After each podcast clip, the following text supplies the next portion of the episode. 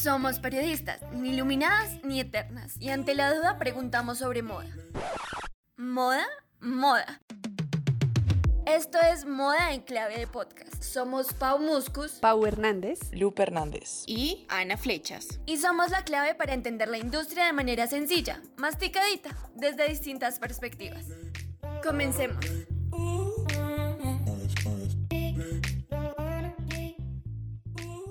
Hola a todas las personas que nos están escuchando en este segundo episodio de Moda en Clave Podcast.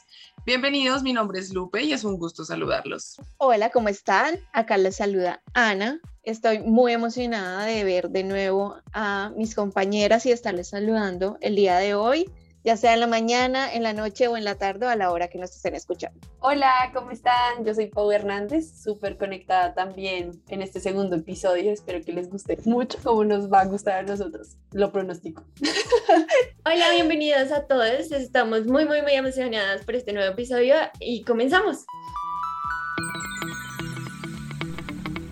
La colección.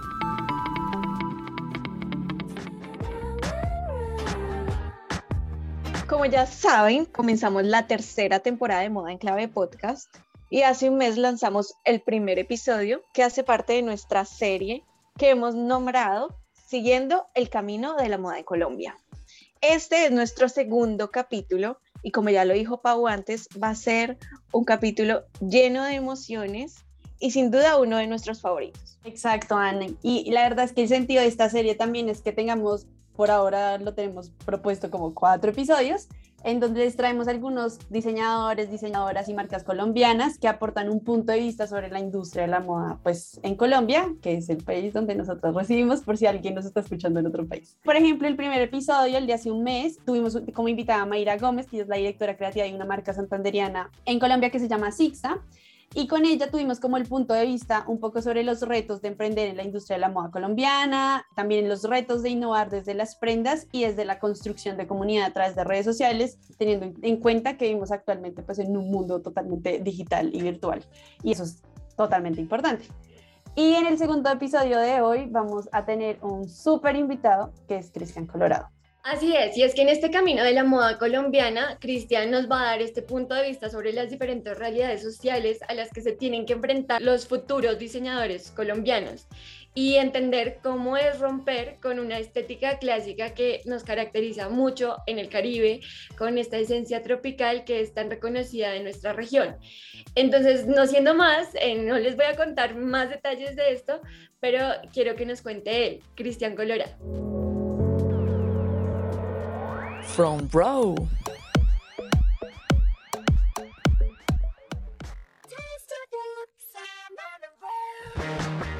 En esta ocasión contamos con la presencia de un diseñador colombiano que se ha convertido en un referente de los estilos irreverentes, rebeldes y muy particulares, así como de una camiseta que seguro muchos hemos visto, que lleva impresas las palabras New York, París, Bosa. Su nombre es Cristian Colorado y asimismo se denomina su marca, Cristian Colorado.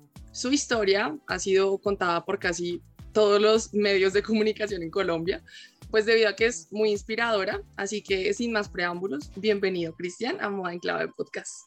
Muchísimas gracias a ustedes por invitarme, de verdad es como un placer estar acá y qué lindo escuchar esas palabras de introducción. y no a ti por aceptar esta invitación. Realmente todas estábamos muy nerviosas antes de iniciar eh, y nos parece, en verdad, como, uff, tremendo tenerte acá. bueno, primera pregunta con la que queremos iniciar es, pues, la que siempre te preguntan realmente es como una breve, un breve resumen de tu historia. Ok, un breve resumen de mi historia, como de mi historia completa o de mi historia como diseñador, que son dos historias diferentes. Mm. Yo, creo que podría ser como, tenemos como pensado un hecho, que creo que fue con el que te popularizaste mucho y fue el hecho que estuviste en la Semana de la Moda de Nueva York en el 2018, que cuentes cómo llegaste a ese punto, qué hacías antes, cómo lograste llegar ahí, cómo te conocieron para invitarte a la Semana de la Moda, como ese eh, previo. Ese punto, ese punto exacto sigue siendo un misterio incluso para mí. Pero bueno, les voy a resumir. A ver, eh, yo llevo siete años de carrera desde que empecé la marca. La empecé en el 2015. Yo siempre digo esta frase porque siento que es lo que mejor la define, que mi marca literal fue un sueño millennial de cómo pasan muchas cosas. Y de verdad yo quería ser como descubierto por internet porque digamos siento que es una herramienta como que agiliza mucho las cosas. Entonces, a ver, yo llevaba tres años de graduado más o menos en el SENA ya digamos como que yo no, no, a ver, cuando yo me gradué del SENA, yo al principio quería como profesionalizar, o sea, como que eso lo tenía en la mente, pero me di cuenta que todos los trabajos que tuve, como que siempre eh, mi hoja de vida era como lo que yo había hecho mientras estaba estudiando, o como un voz a voz de gente que recomendaba porque decía que, que yo era teso, que una cosa, que la otra. Entonces, como que me di cuenta que profesionalizar no era tan chévere tampoco tenía como dinero para hacerlo, entonces lo que yo decidí hacer fue básicamente profesionalizar en talleres.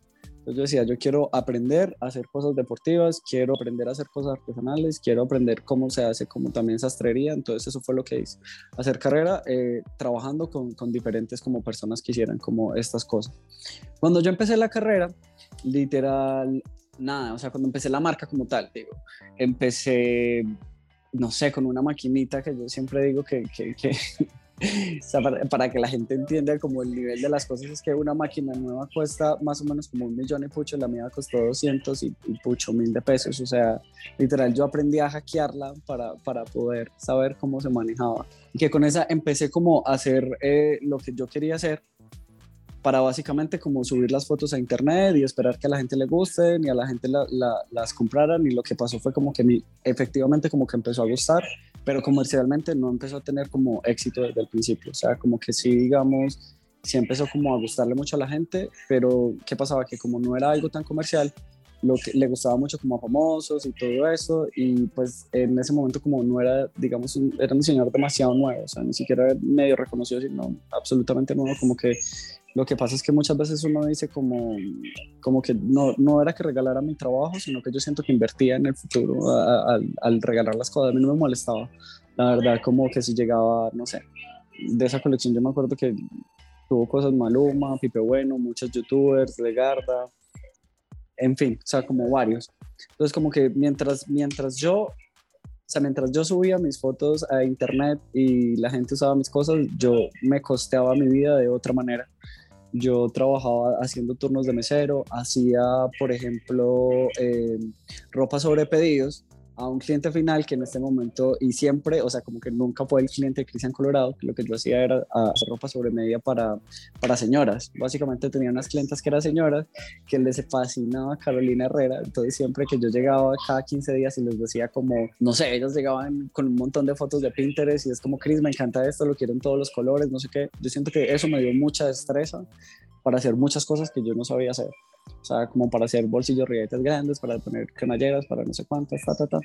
Antes de cumplir el año, todo eso pasó en el 2015, antes de cumplir el año, ya pues como empecé a tocar puertas para estar en Colombia Moda la primera vez, resultó que sí. Nada, yo ahí en, mi Instagram tengo como un, un, pequeño resumen contando la historia de cómo fue esa primera vez que yo llegué allá después de eso siento que se me abrió las puertas a muchas cosas. Tuve como que la, o sea, como que ese día pasaron muchas cosas que, que, digamos, a mí me frustraron porque obviamente como que era la primera y yo ya había trabajado como en montaje de estas cosas. Yo sé cómo es más o menos la dinámica de estas vainas. Yo quería que todo saliera perfecto, pero nada, como era un desfile en el cubo, fue al aire libre, llovió, un montón de vainas. Como que pasaron muchas cosas a futuro que yo en ese momento, por estar frustrado que había llovido, no me daba cuenta, pero por ejemplo, toda esa colección la subieron como a WGSN, como pues como una de las tendencias que venían el otro año y fue pues como súper chévere. Yo siempre cuento como anécdota acá y me gusta esto como para que los nuevos diseñadores o la gente que está como en ese proceso como que, como que no, no vean tantos callejones sin salida y yo lo que siempre digo es, pues pucha, esas primeras colecciones que yo presenté en Pasarela yo casi todo lo hacía con, con telas de, de facol o de agaches y lo que sea y siento que como diseñador me exigía muchísimo más porque obviamente tenía que traer un retazo de 2.000, 3.000 pesos y explotarlo para que se viera algo espectacular, que es a lo final como la finalidad de un buen diseñador, o sea, como no vender, pues como que obviamente la calidad importa mucho, pero también importa mucho como la calidad tuya como diseñador y cómo tú explotas las cosas, a, pues como explotas todo tu conocimiento de diseñador, todo tu potencial de diseño. Igual yo sabía que esas colecciones iban a terminar terminando siendo regalos o iba a ser solamente un mostrario con el que iba a vender cosas posteriormente. Luego de ese Colombia Moda me invitaron para B Capital, ahí fue donde ya empecé a, a, vender como mis primeras cosas, pues como, como un diseñador, digamos, de acá respetado, porque yo me acuerdo que yo vendí en dos tiendas que ya no existen acá, una que montamos como varios diseñadores emergentes en su tiempo que se llamó Culto, donde estábamos, de, de ahí las marcas que siguen funcionando son de Zapatier, a Gang, Cristian Colorado y no me acuerdo cuál es la otra. Después en Loctolab, que allá era como una gama mucho más alta. Bueno, pasó esto. Después del Bicapital me llegó como la primera invitación así dura de, de, tener nervios y de todo eso, que fue como para eh, como invitado internacional en la Semana de la Moda de el Mercedes-Benz Fashion Week de San Salvador. Eh, no, pues increíble, porque ni siquiera había tenido como mi primer, diseño, mi primer desfile como diseñador respetado acá, pero sí ya lo, lo tenía internacionalmente y fue como una experiencia demasiado linda porque era la primera vez en muchas cosas, era la primera vez que sentía que tenía como un trabajo muy respetado, era la primera vez que yo salía del país, la primera vez en sacar el pasaporte, la primera vez en comprar una cosa internacional, en pasar en como que todo lo que traía esas vainas, gustó mucho, justo después de ella tuve como la invitación eh, de Nickelodeon para participar en su proyecto internacional de SpongeBob Gold. Es súper lindo porque digamos como que yo la pasarela grande, Colombia Moda, yo la, me la puse como meta a los cinco años de carrera y la tuve antes de los dos. Entonces como que siento que eso también me dio demasiada exposición porque pues hombre, porque ya era como, ¿sí me entiendes? Ya era como un peso pesado en, pues en cuanto a estructura, en cuanto a, a, a plataforma, en cuanto a muchas cosas que también obviamente pues como que sirvió mucho de, como de trampolín por muchas cosas, porque pues era como una colaboración con Nickelodeon, era pues una cosa como que en, que en Colombia pues como que los diseñadores no, a ver, o sea, como que yo le di como su identidad a Colombia, pero a la manera de Cristian Colorado y no como a la manera tradicional que muchos hacen acá, entonces como que eso me sirvió mucho de exposición. Cuando pasó esto de Nickelodeon, más o menos a los cuatro meses fue que me llegó la invitación para, para ir a la primera, pues a, la primera vez a, Nueva York. Eso me llegó como en, más o menos en octubre del 2017. ¿Qué pasó? Pues nada, súper emocionado por la invitación, súper todo, súper tan, tan, tan, pero todavía no el presupuesto. y entonces en esas yo tenía contacto con una, con una profe mía del seno, que éramos súper amigos, eh, entonces yo le dije como, como no, Nata, mira que, que, pues yo le contaba todo lo que pasaba, yo como mira que me llegó esta invitación y justo como, es que eso fue un corre-corre de un momentico, o sea, como que todo fue en un momentico, porque yo creo que faltando como un mes o sea, no había nada, o sea, como que no había, no había plata para, para el pasaje, no había plata para costear la colección, no había plata como para costearse, pues como todas las cosas ya, más el, el fee que tocaba pagar. O sea, había como, no, había el 25%. Entonces como que yo le dije a, a Natalia como, mira, que no sé si lo va a poder lograr, y ella era como, Cris, como, sí, esto no se puede quedar así, hagámoslo, no, y me apoyó demasiado. Entonces ella me dijo como, Cris, porque todo el mundo me decía, abre un, Go, un GoFundMe, abre una no sé qué, yo era como, no, no, o sea, yo no, no quiero que me regalen cosas, yo no quiero cosas regaladas. Ella me decía, pues lo que, lo que podemos hacer es que si tú me permites contar tu historia, yo estoy súper bien conectada, entonces, eh, y vender un producto, y con eso yo sé que la gente, o sea, la gente no te conoce a ti como diseñador, pero no sabe quién hay detrás de, de todo eso, y yo sé que la gente se va a conectar y le va a gustar, y pues ahí fue donde nació, pues la camiseta de New York Paris Bosa. Había nacido en El Salvador, o sea, yo la saqué para esa, para esa colección. Y ella me dijo, esto tiene un mensaje súper fuerte, Chris, esto no sé cuántas, y nada, pues nos pusimos como una meta y empezamos a vender camisetas como loco. Y ahí se logró como la primera vez. Y ahí fue donde nació The Bosa Your Dream en el 2018 así resumido de ahí hasta, hasta el 2018. Estuvo excelente, excelente, es un gran resumen. Y, de hecho mencionadas cosas que nos permiten como contextualizar a las personas que nos estén escuchando para hacerte las siguientes preguntas. Y un tema que a nosotros nos pareció interesante cuando está pues conociéndote un poco, leyendo sobre ti, viendo como las entrevistas que te han hecho antes y de todo tu bagaje como profesional. Y es que pues prácticamente tú te volviste famoso en una pasarela en el exterior y no aquí en Colombia prácticamente, que a los diseñadores les cuesta, sí, lograr un renombre en Colombia y es algo que debemos admitir porque la industria colombiana es un poquito compleja. Y queríamos saber qué influencia tuvo para ti también el hecho de estar en el exterior o tener ese impacto internacionalmente un poco porque entendemos también que tus diseños son totalmente distintos al concepto que la gente cree del diseño colombiano, que es tropical, caribeño, como todo esto de volardos.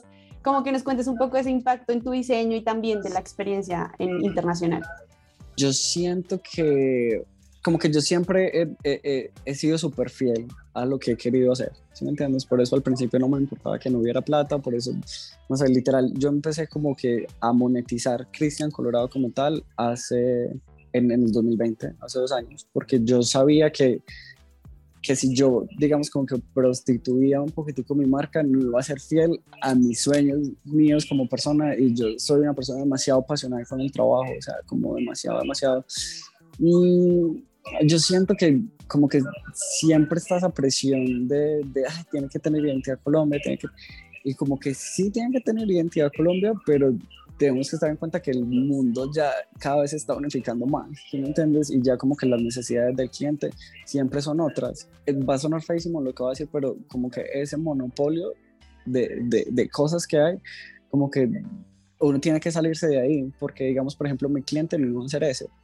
¿Sí me entiendes? Y acá en Colombia uno siempre le enseñan o en Latinoamérica como la moda es para mujeres, para fina, o sea, la moda es como una cosa clasuda, la cosa es una cosa fina y, y la moda es absolutamente en todo hay moda, o sea, en absolutamente todo, o sea, como que para mí la, o sea, como que para mí la, la, idea de ser un diseñador, la idea es, es, crear todo el tiempo, crear, crear, crear, crear, cambiar, evolucionar, entre más. Por ejemplo, a mí me gusta mucho, no sé, hacer, hacer, hacer, hacer, porque eso me va a abrir el espectro de las cosas, de combinaciones diferentes de, de cosas, comportamientos diferentes de materiales.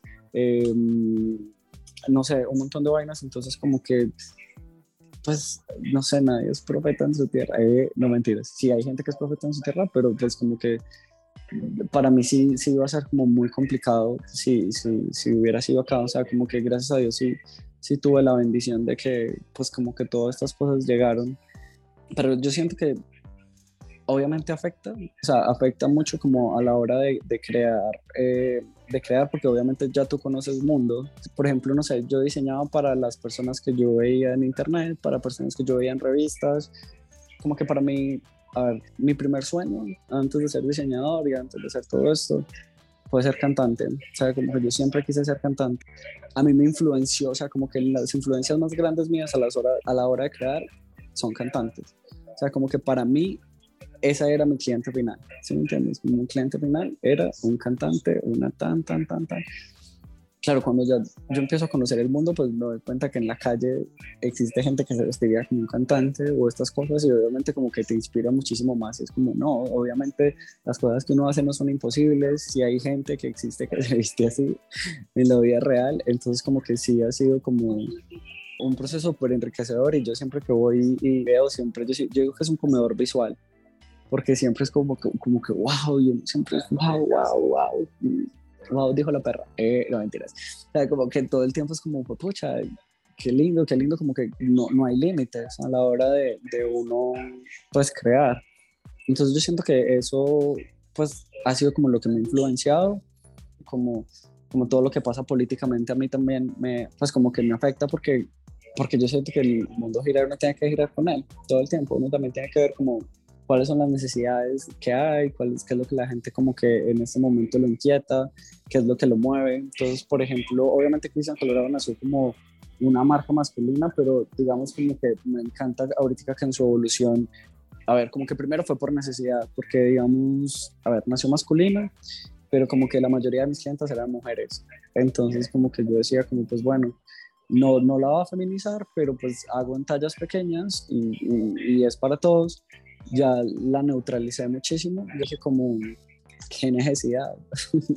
y por ejemplo, esta última colección que hice, la que presenté ahorita, literal la hice súper orgánicamente y ya no pienso tanto como en un cliente final, o sea, como que ya, como que siento que, como que ya no pienso tanto en un cliente final, sino como en una pieza, porque me di cuenta que lo que tiene Cristian Colorado, como que, que hace que la gente reaccione, o la reacción que tiene la gente, es como que le permite expresarse de muchas cosas, ¿sí ¿me entiendes? Es como, como, ay, me pongo esto y me siento una chimba porque, porque me siento como un rockstar o me siento una cosa y eso me parece súper lindo, entonces como que literal, por eso tampoco me gusta encasillar, porque todo el mundo me dice, tú haces un montón de cosas como para un montón de vainas y yo pues obvio, porque ya uno no tiene que diseñarle como, no sé, en el ejercicio de todos estos años me he dado cuenta que, que como que como que ya la gente no se encasilla en un lifestyle como tal, sino como en un modo, o sea, como fue pucha, hoy quiero ser súper sexy, pero mañana quiero ser una persona más recatada y no me masculino, no me importa el femenino, entonces como fue pucha, yo lo único, o sea, lo que yo quiero lograr con Cristian Colorado es como como que la ropa Cristian Colorado o una prenda Cristian Colorado sea algo que le permita a la gente expresarse y no decir como el cliente Cristian Colorado es este en específico y solamente es este, sino que es como el que quiera, ¿sí me entiendes? Es solamente como una herramienta para que la gente exprese lo que quiere. Siguiendo la idea de lo que nos estás contando, ¿por qué no profundizamos un poco en la colección que presentaste en la más reciente edición del New York Fashion Week? Sí. Vimos una explosión de negro con algunos blancos, con algunas siluetas que de hecho vienen muy en tendencia ahora y que precisamente como que la diferenciación del género es como que no se ve. Entonces, cuéntanos cómo fue la experiencia de esta última pasarela en una de las ferias de moda más importantes del mundo. Bueno, a ver, yo les voy a contar, para mí este trabajo, el que acabé de hacer, siento que es para mí como persona, más que como diseñador o lo que sea, es de los más importantes porque no sé, yo soy como una persona que trabaja mucho con emociones. Para mí las emociones son súper importantes a la hora de, de, crear porque además siempre que yo hago colecciones de pasarelas yo intento que tengan mm, al máximo mi mano. O sea, yo, yo soy diseñador, pero yo también soy patronista, yo también soy confeccionista y me gusta todo. Entonces, a ver, yo tenía como una idea completamente diferente de lo que quería hacer para esta colección, pero como que no me salía y no me salía y no me salía y no me salía. Y yo era como, pucha, no sé, yo estaba como en una, en una etapa, digamos, un poquitico melancólica y empecé a leer como un montón de, de cómo, cómo un artista puede como drenar todas esas cosas, hacer catarsis a través de su trabajo. Empecé a leer y a escuchar podcasts acerca del de, arte procesual. Me pareció súper importante, como súper importante y súper lindo. Y, y, yo dije, como esto es, esto es divino si yo lo aplico a mi trabajo. Y también como que lo quería como que en esos momentos de oscuridad que uno tiene que intentar buscar la luz, entonces como que luz busco. Y me puse como, como a pensar que yo dije, pucha, hace 10 años yo me gradué y hace 10 años, o sea, si a mí en el momento hace 10 años que me gradué del SENA, un puta que vivía en Bosa, me decían que hoy iba a estar haciendo eso, yo no me la creo, pues, como que eso no pasa, eso no pasa pero pasó. Entonces, como que digamos, de ahí es el punto de partida, por eso la colección se llama como 2012 Generation, porque yo dije, como pucha, yo, yo vi generación 2012 de moda y también me pareció políticamente súper, como todas las personas que en, en el 2012 estábamos en nuestros 20 o en nuestros, no sé qué, no sé qué pasó en ese año, si fue lo de los mayas o lo que sea, pero yo sí, era el fin del mundo. Sí, pero, pero algo pasó mentalmente que desde esa, como que desde ese año al día de hoy, como que mucha gente ha cambiado muchas cosas. Yo siento que como que todas las personas nos hemos movido un montón por cambiar el mundo. Entonces, como no solamente como tomarlo personal, sino como, como fue, pucha, mi cliente a la final sería una persona que en el, en el 2012 se estaba graduando de algo o estaba en sus 20. Entonces, ahí lo hice más global. Y lo que hice también fue como, como hacerla un poquitico autobiográfica. Yo conecto mucho absolutamente todos los puntos de las cosas. O sea, como que en, en mis colecciones nunca hay un hilo suelto y nunca hay un, una cosa hecha por, por casualidad. Entonces, lo que yo les decía del arte procesual, que básicamente como que lo que dice el arte procesual o como sus normitas o sus cositas es como que se, se muestra un poquitico del proceso en el producto final.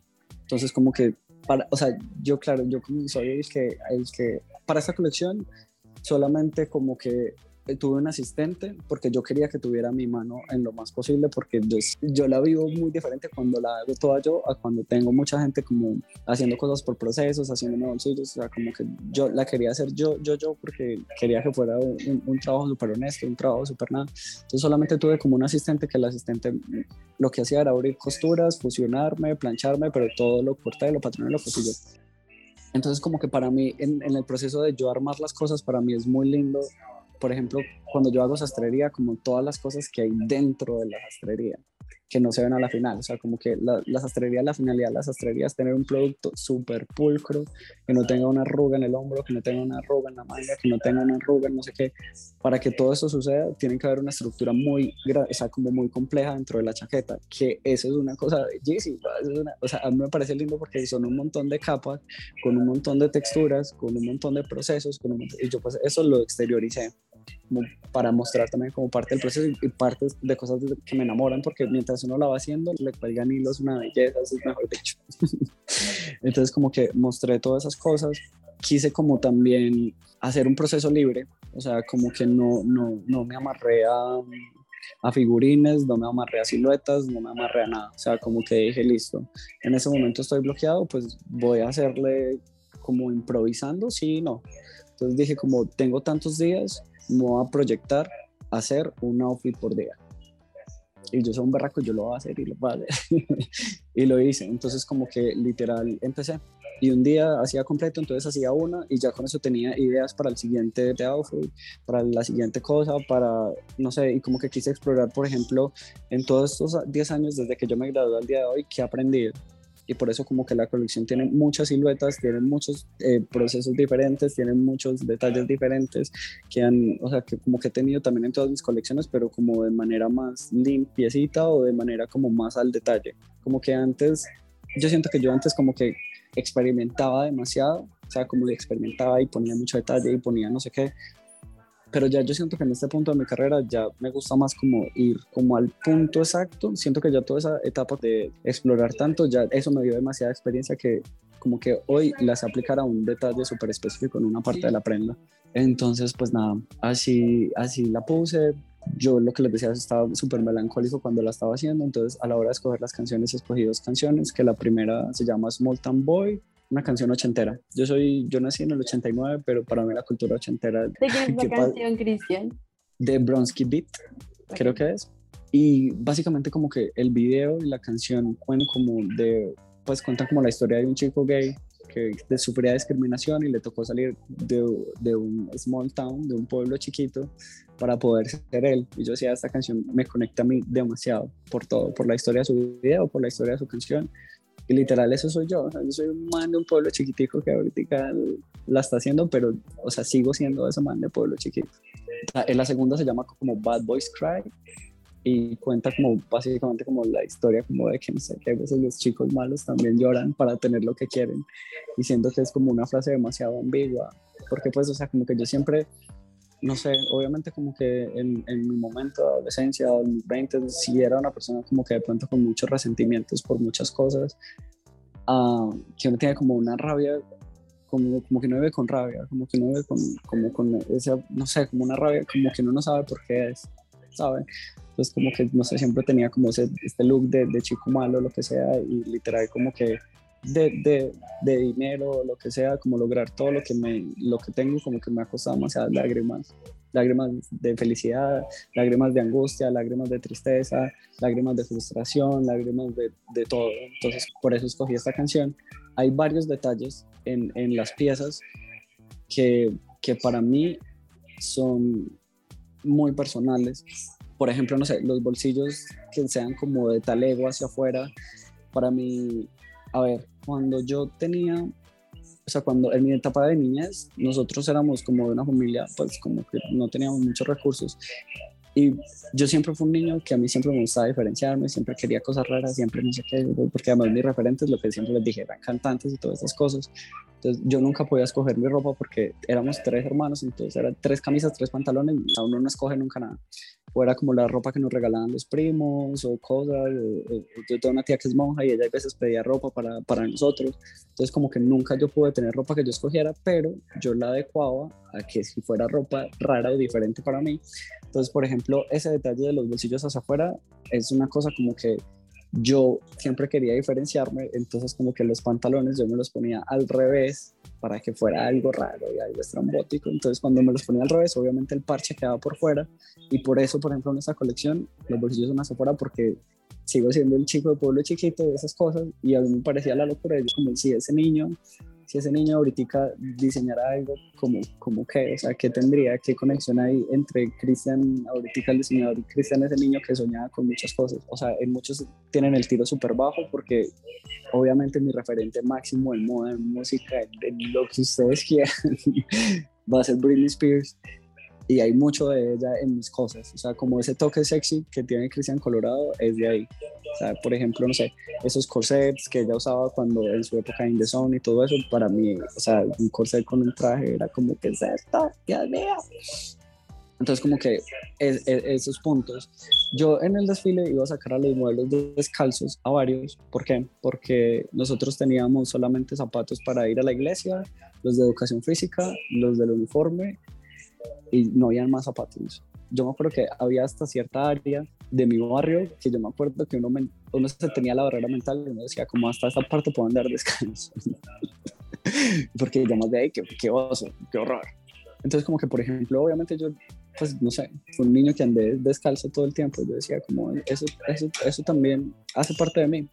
Pero el man que, que me producía ya las cosas me dijo, Cristian, usted está en un punto de su carrera que esas cosas no las puede hacer. Cuando esté más adelante, hágalo, pero en ese momento quedaría como si usted no tuviera zapatos para las cosas. Pues, no sé, el man lleva como 100 años trabajando en eso, pues no tiene que, no sé, hay veces como asentar y decir como la gente que lleva así es porque tiene su experiencia. Cristian, una pregunta. Una de las piezas que más me llamó la atención, o sea, en general la colección está espectacular, en lo personal me encanta. Gracias. Muchas gracias. Pero hay una prenda que me llamó mucho la atención y es una que es blanca, una camisa que es blanca, cuello tortuga, que está arrugada y que dice Cry Like a Boy. ¿Tienes alguna experiencia, alguna historia detrás de esta, de esta prenda? Claro, como que hay cosas que a mí me gustan hacerlas, o sea, como cositas que yo encuentro como como que son divertidas pero serias al mismo tiempo, como que tienen un contexto muy fuerte detrás de, por ejemplo, como New York, Paris, Bosa, como que la gente lo ve más que se caga de la risa, pero pues que mi historia básicamente detrás de, de esa frase.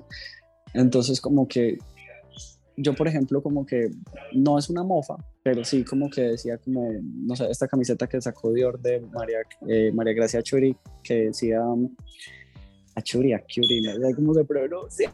Bueno, que dice como todas debemos ser feministas.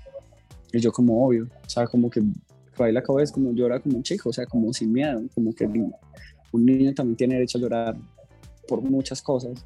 A ver, lo que yo te digo, yo soy como súper emocional, pero también soy una persona como que me gusta mostrar eso en, en, como en otras partes, no en mi persona, ¿sí me entiendes?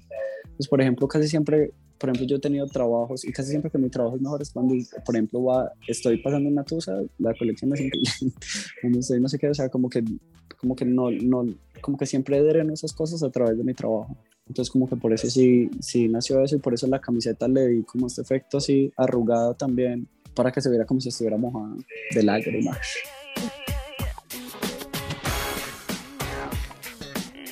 Bueno, Cristian, la verdad, yo sí quiero decirte que realmente te hemos dejado hablar como todo este tiempo porque estamos cautivadas con todo lo que nos has contado y de verdad apreciamos un montón eh, que mm, nos dediques este tiempo para hablar también muy honestamente sobre lo que significa para ti tus prendas, porque realmente reconocemos que los diseñadores en general eh, tratan precisamente de eso, ¿no? O sea, aman el arte que ponen afuera y asimismo lo reconocen y lo ponen para, para el servicio de la gente y creo que contar tu historia no solamente es valioso para nuestro país, sino que eleva, digamos, la historia de muchas personas. Creo que tu historia realmente es la historia de cualquier colombiano. Entonces, primero te quería decir muchas gracias por eso, eh, pero también te quería hacer la pregunta sobre este tema de, del tema político, ¿no? Porque tú hablas mucho, no sé, todas estas decisiones, claro, la camiseta, la forma en la que ponen los bolsillos afuera en los pantalones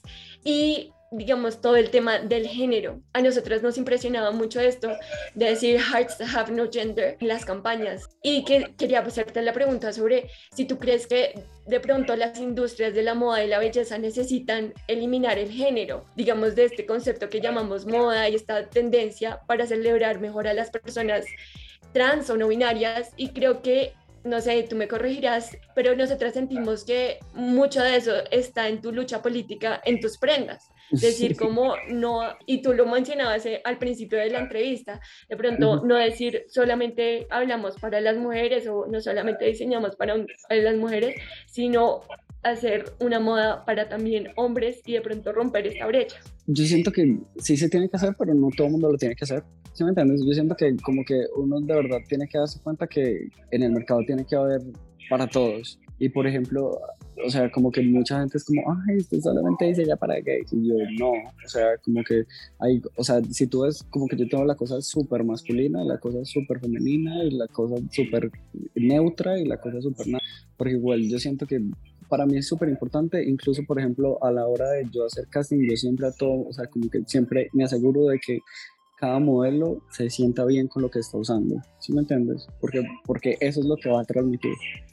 Y, o sea, es súper bien, o sea, para mí es súper bien que alguien sea súper masculino, para mí sea que, que una mujer sea súper femenina, que una mujer sea masculina, que una mujer sea súper femenina, o sea, como que yo sí siento que uno tiene que hacer como su, su, su, su, cambio, pero no siento que como que todo se tiene que sesgar a vámonos y género, no, no, porque hay gente que no le va a gustar eso. Y siento que es como muchas, muchas, o sea, para muchas personas se va a reducir a solamente una cosa estética, pero digamos para mí se va a reducir a una cosa estética porque es una cosa que yo vivo en el día a día.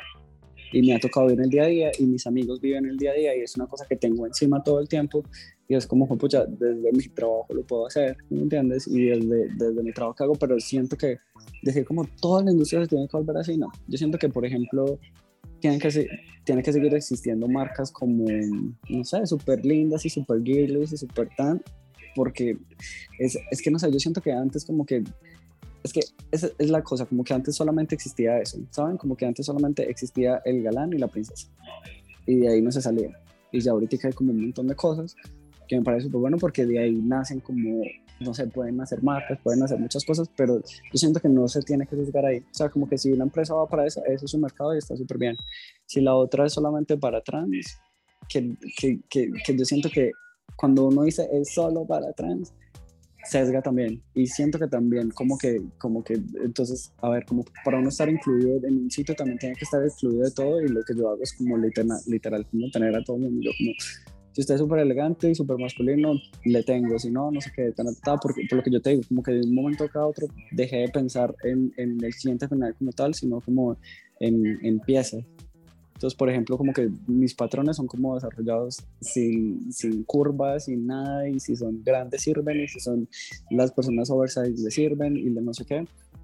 Y por ejemplo, también como a la hora de, o sea, si por ejemplo tú ves como a la hora de yo trabajar con modelos, también como que mis modelos tienen como unos perfiles súper específicos y súper diferentes, porque es como que, como que yo siento que que, que, que, en todos hay como, como un, yo siempre les digo como un popstar, porque la gente me dice como tú escuchas un super rockstar, y no es que yo no soy un popstar, o sea, como que yo siento que todos tenemos un popstar y, o sea, como que yo siento que la palabra detrás de eso es súper grande, ¿sabes? Como, como, para mí un popstar es una persona que se come el mundo, una persona que tiene demasiada actitud, una persona que brilla demasiado, y yo siento que en toda persona hay una y yo quiero que, que con mi marca la saquen, sea lo que sea, porque además como que yo siempre he pensado que, o sea, desde que empezó toda esta revolución, yo he dicho como fue pucha, tú eres hombre, tú eres mujer, tú eres no binario, tú eres trans, tú eres lo que tú quieras ser y la ropa a la final es ropa, o sea, la ropa no te va a definir, lo que yo te digo, a mí me gusta más que sea como una herramienta para que la gente exprese, decirle como, solamente si eres, solamente si eres, no, o sea, como que eso no, y pues obviamente como que lo veo muy de cerca. Yo siempre digo como que yo he conocido como, como las dos caras del mundo en muchos aspectos.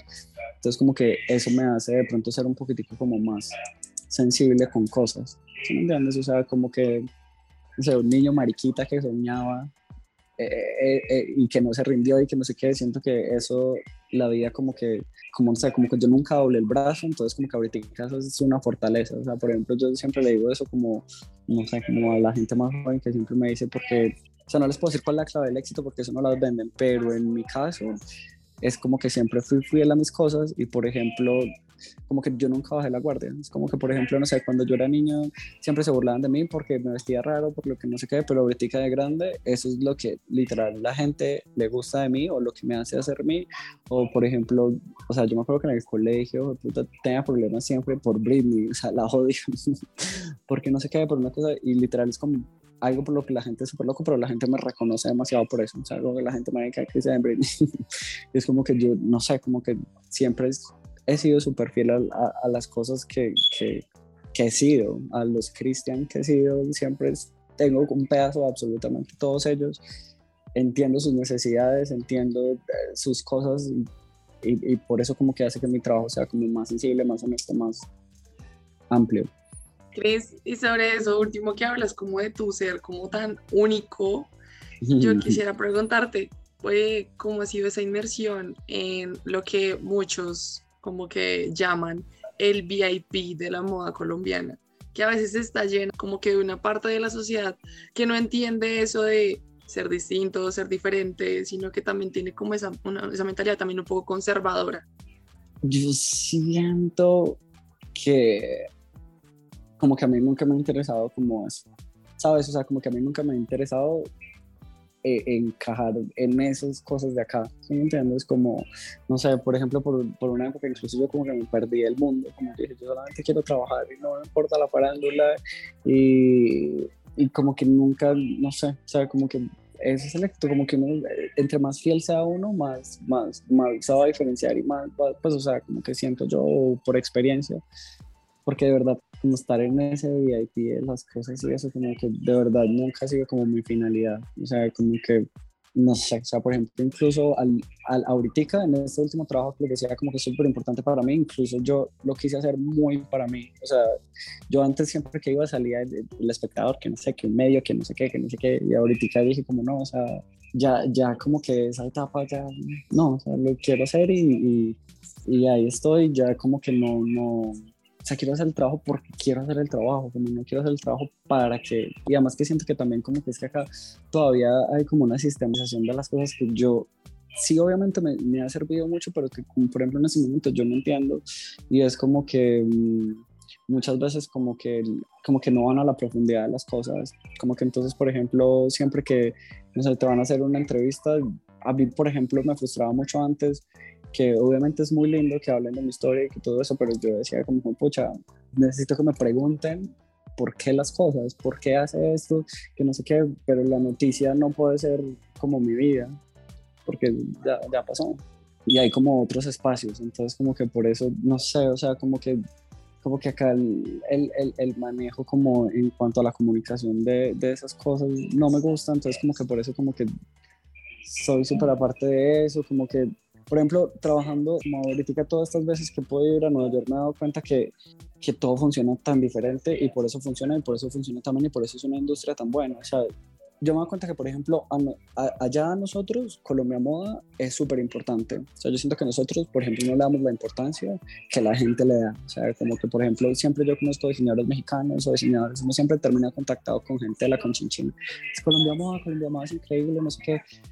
Pero yo digo como, pucha, tenemos que Colombia Moda no, no puede ser una fotocopia todos los años. ¿Sí me entiendes? Y como que no, no siempre puede haber como una carta, un, como un Joker cada año que solamente como entró, pero porque es un Joker. ¿Sí me entiendes? Como porque es, un, como por decir, incluimos uno.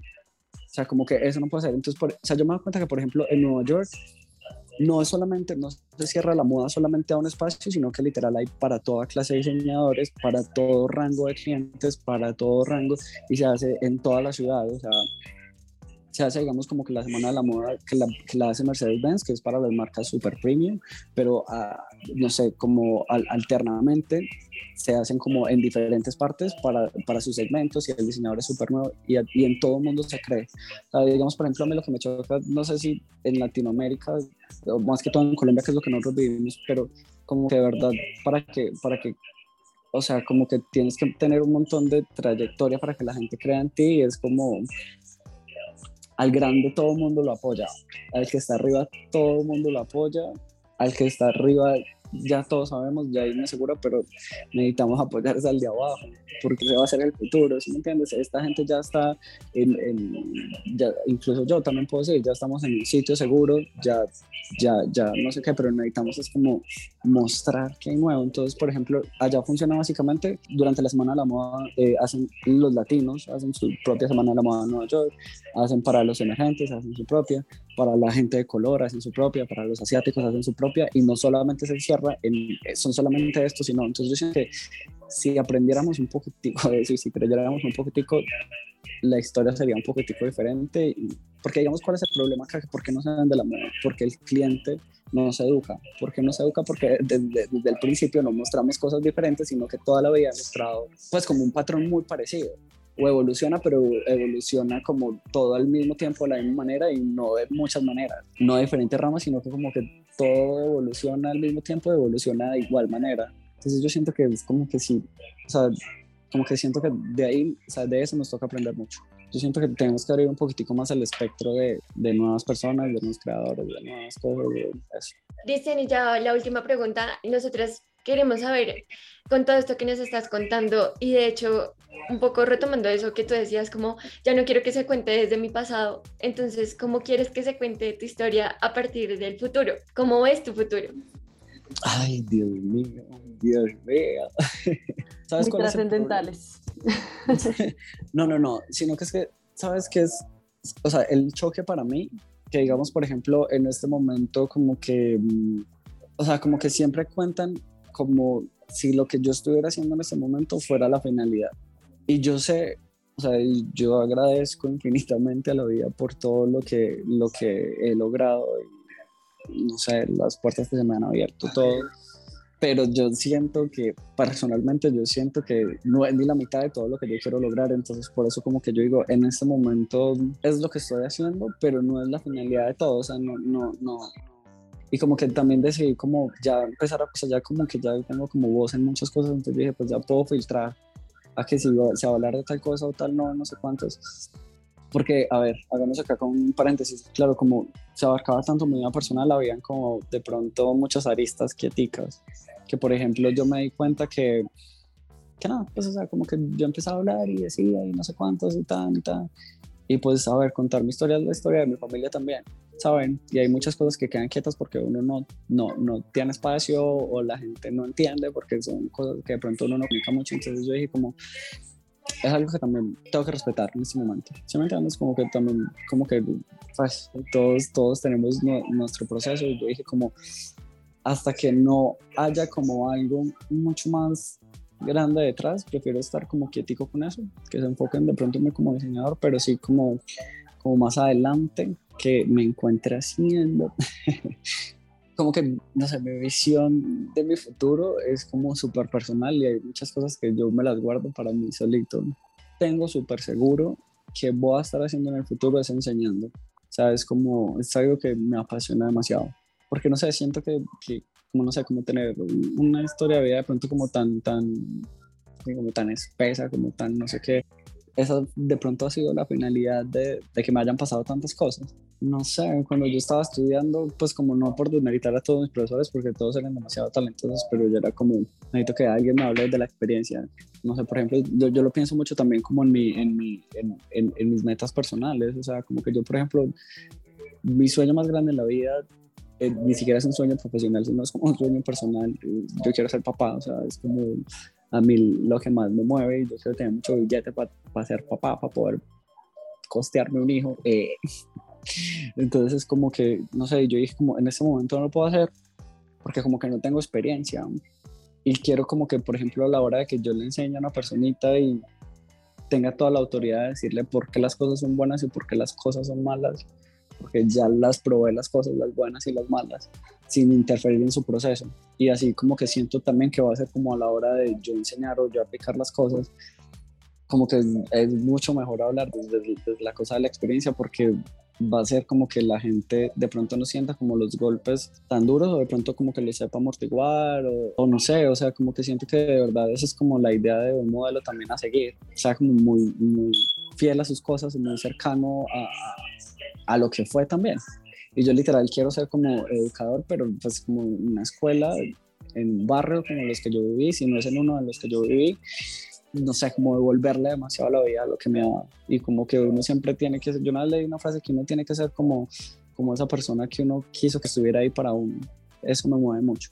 A ver cuántos cristianos habrán por ahí, no solamente como en, en, en moda, sino como, es que fue pucha, es, es, tan profundo el tema para mí, ¿sabes? O sea, como que, como que siempre, o sea, como decir, obviamente la pobreza mental está bien dicho y está mal dicho, porque a la final cuando tú creces en un contexto pobre, tú no solamente naces pobre económicamente, sino que tienes muchas pobrezas encima. O sea, naces como con pobreza de dignidad y eso no te lo enseñan en ninguna parte. ¿Sí me entiendes? No naces como con, como con una pobreza de soñar porque de una te dicen que no, que no, porque siempre que tienes que, que si vas a estudiar algo, porque muchas veces ni siquiera es una opción que tú tengas, es algo que tú puedas elegir, pero si vas a estudiar, de una te dicen que tienes que hacer algo que te va a dar billete. Entonces, como que eso es lo que más, como que digamos, como las cosas que más me mueven en el futuro, que sé que por la parte que vaya o el camino que tome, ese es como el, el final del camino que quiero llegar o una de las finalidades o uno de los peajes o lo que sea. Entonces, pues como que ese, ese, ese, ese me va en el futuro. Y pues obviamente, pues internacionalmente me veo también moviéndome un montón, no sé, haciendo cositas que me hagan feliz. Eh, Cristian, qué lindo a terminar con esa respuesta a esta entrevista, porque sí, normalmente nos centramos mucho como en el presente o el pasado de, de las personas a quienes entrevistamos y es lindo escuchar tus planes a futuro, personales y profesionales, y gracias por compartirlo también con nosotras y con las personas que nos están escuchando de seguro te va a ir muy, muy, muy bien, muy bien a futuro. Se nota que eres una persona como persona, o sea, se nota como que transmites y eso que le estás haciendo virtualmente. como una obra muy, muy, linda. Entonces, muchas gracias por darnos la entrevista, por darnos este tiempo, por contarles a las personas que nos están escuchando, en cualquier momento que estén escuchando, pues tu historia, tu trabajo, en qué te inspiras. Eh, creo que nos llevamos muchas cosas de esta entrevista. Siento que pudimos haber preguntado muchísimas cosas más. Pero es mis respuestas son como... Pero, fueron como cinco preguntas. Entretenido, o sea, como que uno quiere seguirte escuchando. De hecho, Ana te quería invitar un café porque ya está ahorita en Nueva York. Si estás en Nueva York, te iba a invitar. Pero ya no, yo estoy acá en Colombia. sí, sí, sí, nos dimos cuenta. Pero bueno, nos toca a nosotras tomarnos ese café. Ah, tocó. Tocó.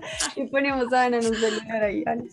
Cristian, nuevamente muchas gracias. Para finalizar, como que nos cuentes o le cuentes a las personas que nos están escuchando en dónde te encuentran en redes sociales y dónde pueden conseguir como prendas de tu colección, dónde pueden conseguir eh, de la marca Cristian Colorado.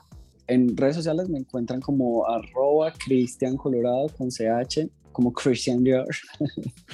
Eh, arroba como cristiancolorado.co en, en, casi todas, Facebook, en Instagram y pues eh, www.cristiancolorado.com, ahí pueden comprar mis cosas, sino que yo como que segmento un montón, segmento para Colombia y segmento para internacional. Acá en Colombia me pueden conseguir en Baue, en Bogotá, y creo que en la página virtual de Baue también siendo renovado todavía. Pero bueno, me pueden seguir en Baue, acá en cristiancolorado.com o por DM.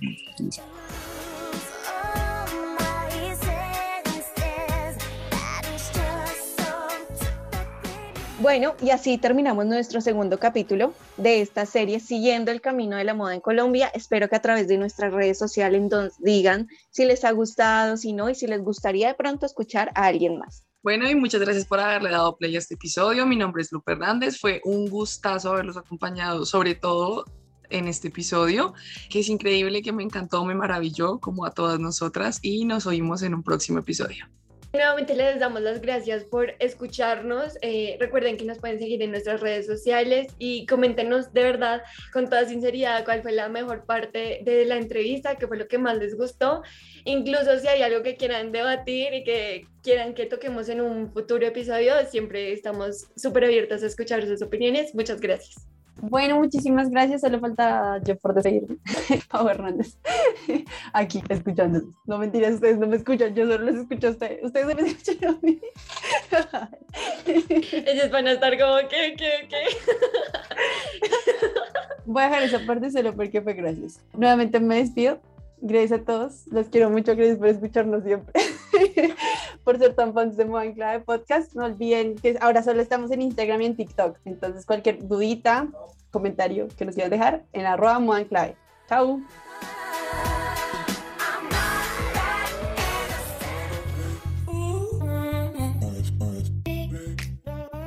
Esto es Moda en Clave Podcast. Gracias por darnos play. Si te gustó este episodio, suscríbete, no te dé miedo. Y no dejes de seguirnos en nuestras redes sociales donde nos encontrarás como arroba moda en clave, porque estaremos compartiendo más contenidos. Adiós, nos oímos en un próximo episodio.